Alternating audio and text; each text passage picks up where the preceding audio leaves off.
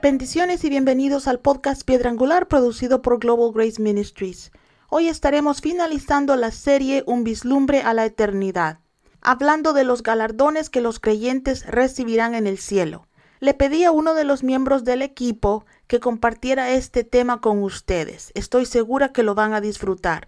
Así que sin más que decir, los dejo con Yanira Isa. Bendiciones, mi nombre es Yanira Isa, le damos gracias a Dios que nos permite compartir con ustedes un episodio más de la serie Un vislumbre a la eternidad. No sé si alguna vez te has preguntado si como hijos de Dios tendremos que dar cuentas a Él y sobre qué daremos cuenta y si seremos recompensados. Si tu respuesta es sí, este podcast es para ti. Hoy estaremos hablando de los galardones o recompensa de los hijos de Dios. Jesús le habló a la iglesia acerca de las recompensas con el propósito que no ignoremos que el trabajo en el Señor no es en vano. En Mateo 5:12 dice, gozaos y alegraos porque vuestro galardón es grande en los cielos, porque así persiguieron a los profetas que fueron antes de vosotros. En Apocalipsis 22:12 dice, aquí yo vengo pronto y mi galardón conmigo para recompensar a cada uno según sea su obra. En Romanos 14, 12 dice, pero tú por qué juzgas a tu hermano, o tú también por qué menosprecias a tu hermano, porque todos compareceremos ante el tribunal de Cristo, de manera que cada uno de nosotros dará a Dios cuenta de sí. El término griego para la frase tribunal de Cristo es bema, el cual significa plataforma elevada. No es el asiento de un juez donde un jurista decide qué clase de castigo impartir a cada acusado.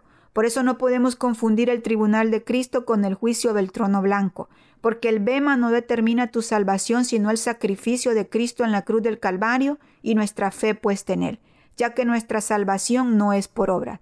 En 2 de Corintios 5:10 nos dice cuál es el fin del tribunal de Cristo y sobre qué daremos cuenta, porque es necesario que todos nosotros comparezcamos ante el tribunal de Cristo para que cada uno reciba según lo que haya hecho mientras estaba en el cuerpo, sea bueno o sea malo. Los que se presentarán ante el tribunal de Cristo serán solo los hijos de Dios, y su juicio será por el servicio que hayan hecho por el Señor Jesucristo después de su salvación, sea bueno, dice, o sea malo, con el fin de recibir su recompensa o galardón. Una pregunta que yo te hago a ti hoy, ¿habrá pérdida en el tribunal de Cristo?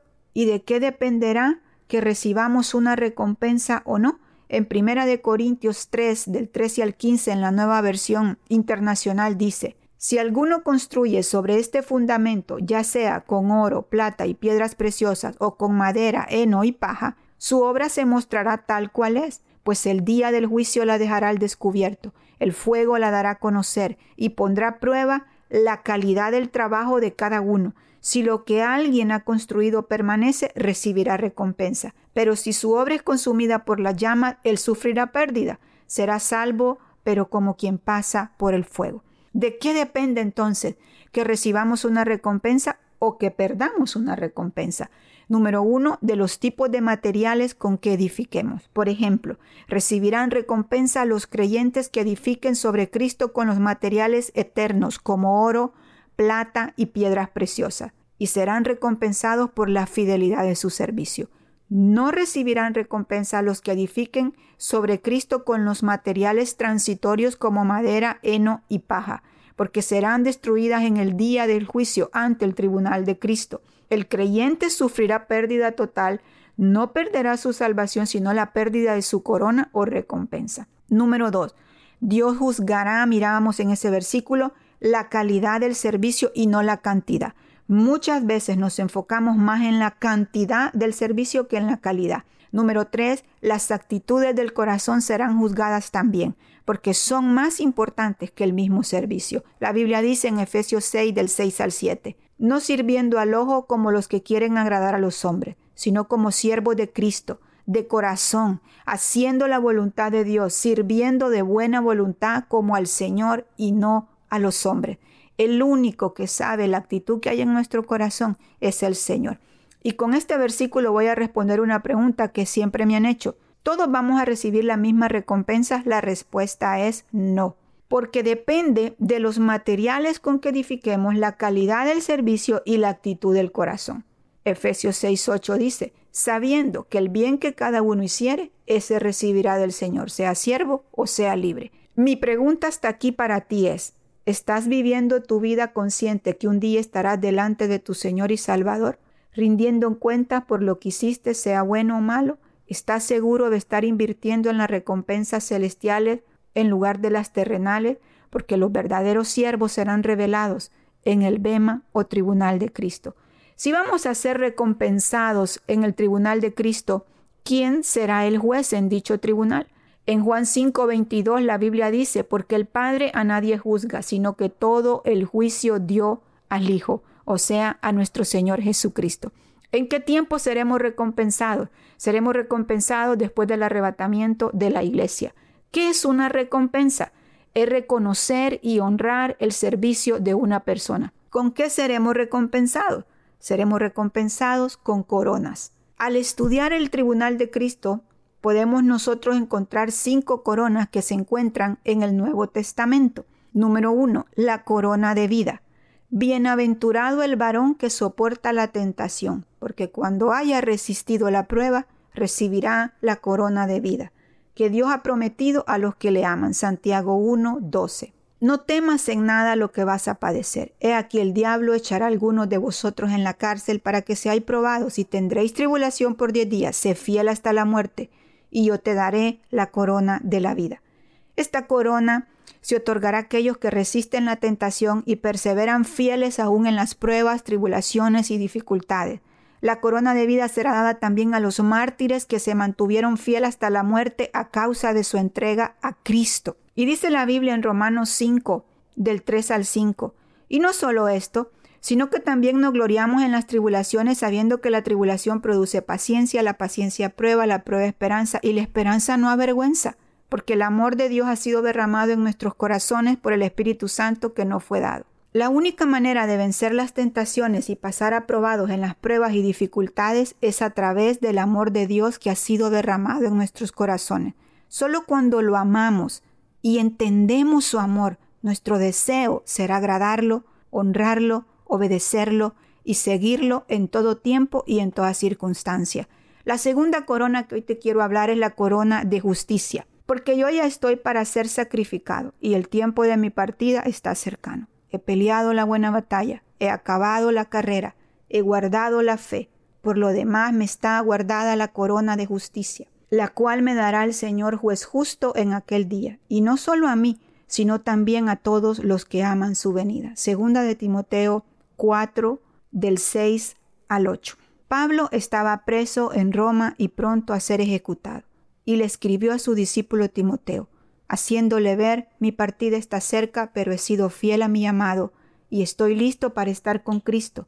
Y no solo eso, sino ser premiado. La corona de justicia es dada a los que obedecen su palabra y esperan su regreso. Si el creyente espera y ama la venida de Cristo, esto afectará su forma de vivir cada día, porque procurará vivir en santidad, verdad, fe, amor, integridad, obediencia y temor del Señor. Que tu mayor deseo sea estar con Cristo.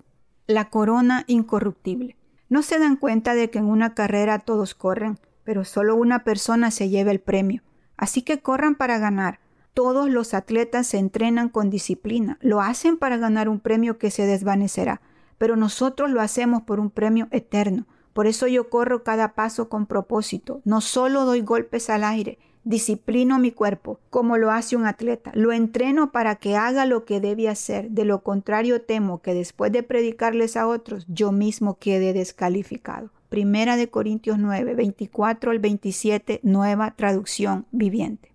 Pablo usa los juegos griegos para ilustrar la carrera espiritual del creyente.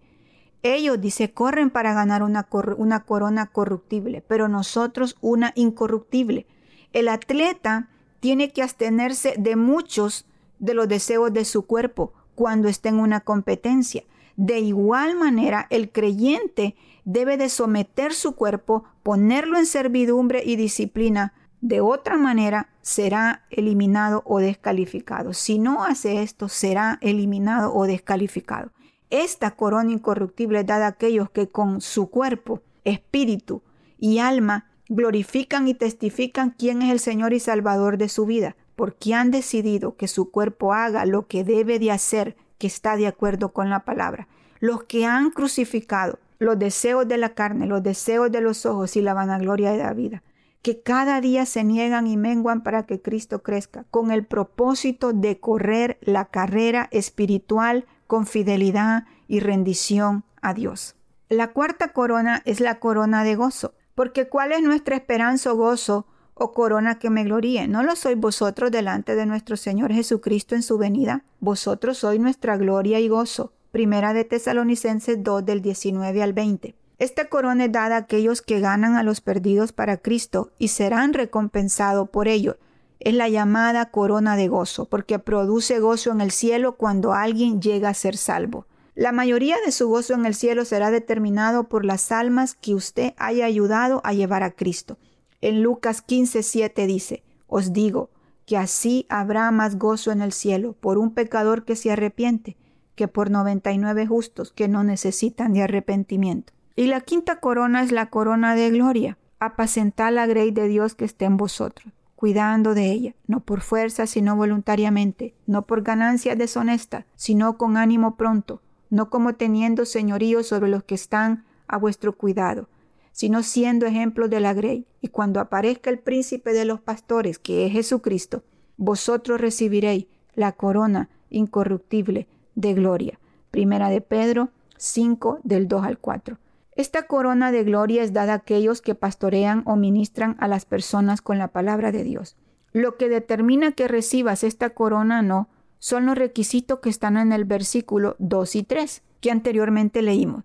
Y son los siguientes, que estén conscientes que están al cuidado del rebaño de Dios y no de ellos, que dirijan al pueblo con un deseo sincero de servirle y no por obligación, que se enfoquen más en dar que recibir y que sean ejemplos al pueblo de Dios.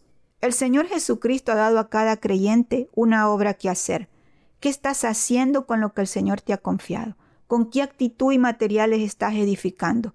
No pases por alto la advertencia que está en primera de Juan 2.28. Y ahora, hijitos, permanece en Él, para que cuando se manifieste tengamos confianza, para que en su venida no nos alejemos de Él avergonzados. Las recompensas que recibas en la tierra son temporales y perecerán. Las recompensas que usted recibe en el tribunal de Cristo son eternas y nunca perecerán. Mantenga un enfoque constante en el tribunal de Cristo y usted naturalmente desarrollará un deseo de agradar a Dios y no a los hombres. Por lo tanto, mis queridos hermanos, manténganse firmes e inconmovibles, progresando siempre en la obra del Señor, conscientes de que su trabajo en el Señor no es en vano. Que el Señor les continúe bendiciendo. Muchísimas gracias por haber estado con nosotros aprendiendo acerca de lo que son las recompensas y los galardones. Muchas gracias por sintonizar nuestro podcast. Para más información sobre nuestro ministerio, para comunicarse con nosotros o para convertirse en nuestros socios, por favor vayan a nuestro sitio web globalgraceministries.com. Bendiciones.